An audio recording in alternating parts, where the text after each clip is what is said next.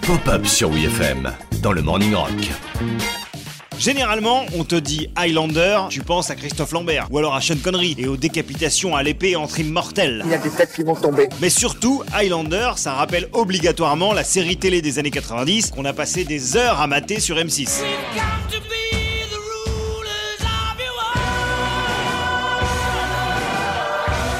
Bah, bah, bah, c'était quand même quelque chose. Hein. Six saisons, pas loin de 150 épisodes pour une série télé multidiffusée entre 1992 et le milieu des années 2000. Ça fait un paquet de décapitations au glaive, ça quand même. Tu me fais tomber la tête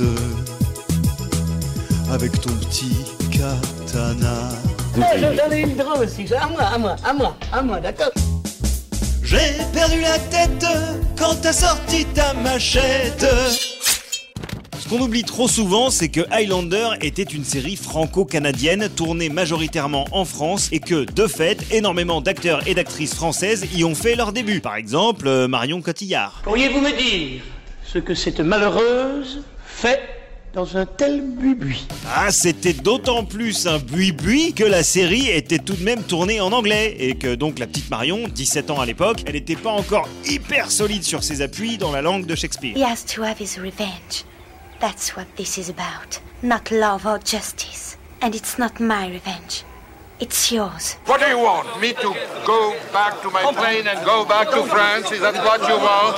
Then let it, let them go. Après, il y a aussi eu des guests complètement what the fuck, comme Joan Jett, qui se bat fièrement à l'épée contre Duncan MacLeod avant de se faire botter le cul par le héros. Ou encore Thomas Sisley, qui a dit OK pour Highlander, mais des années plus tard a refusé deux rôles dans Game of Thrones. Oh le con Oh le con Mais le meilleur guest de toute la série, c'est Franck Dubosc. I am Michel de Bourgogne. So young to be such a buffoon. Et ben alors, on n'attend pas Michel de Bourgogne? Du taxi apéro?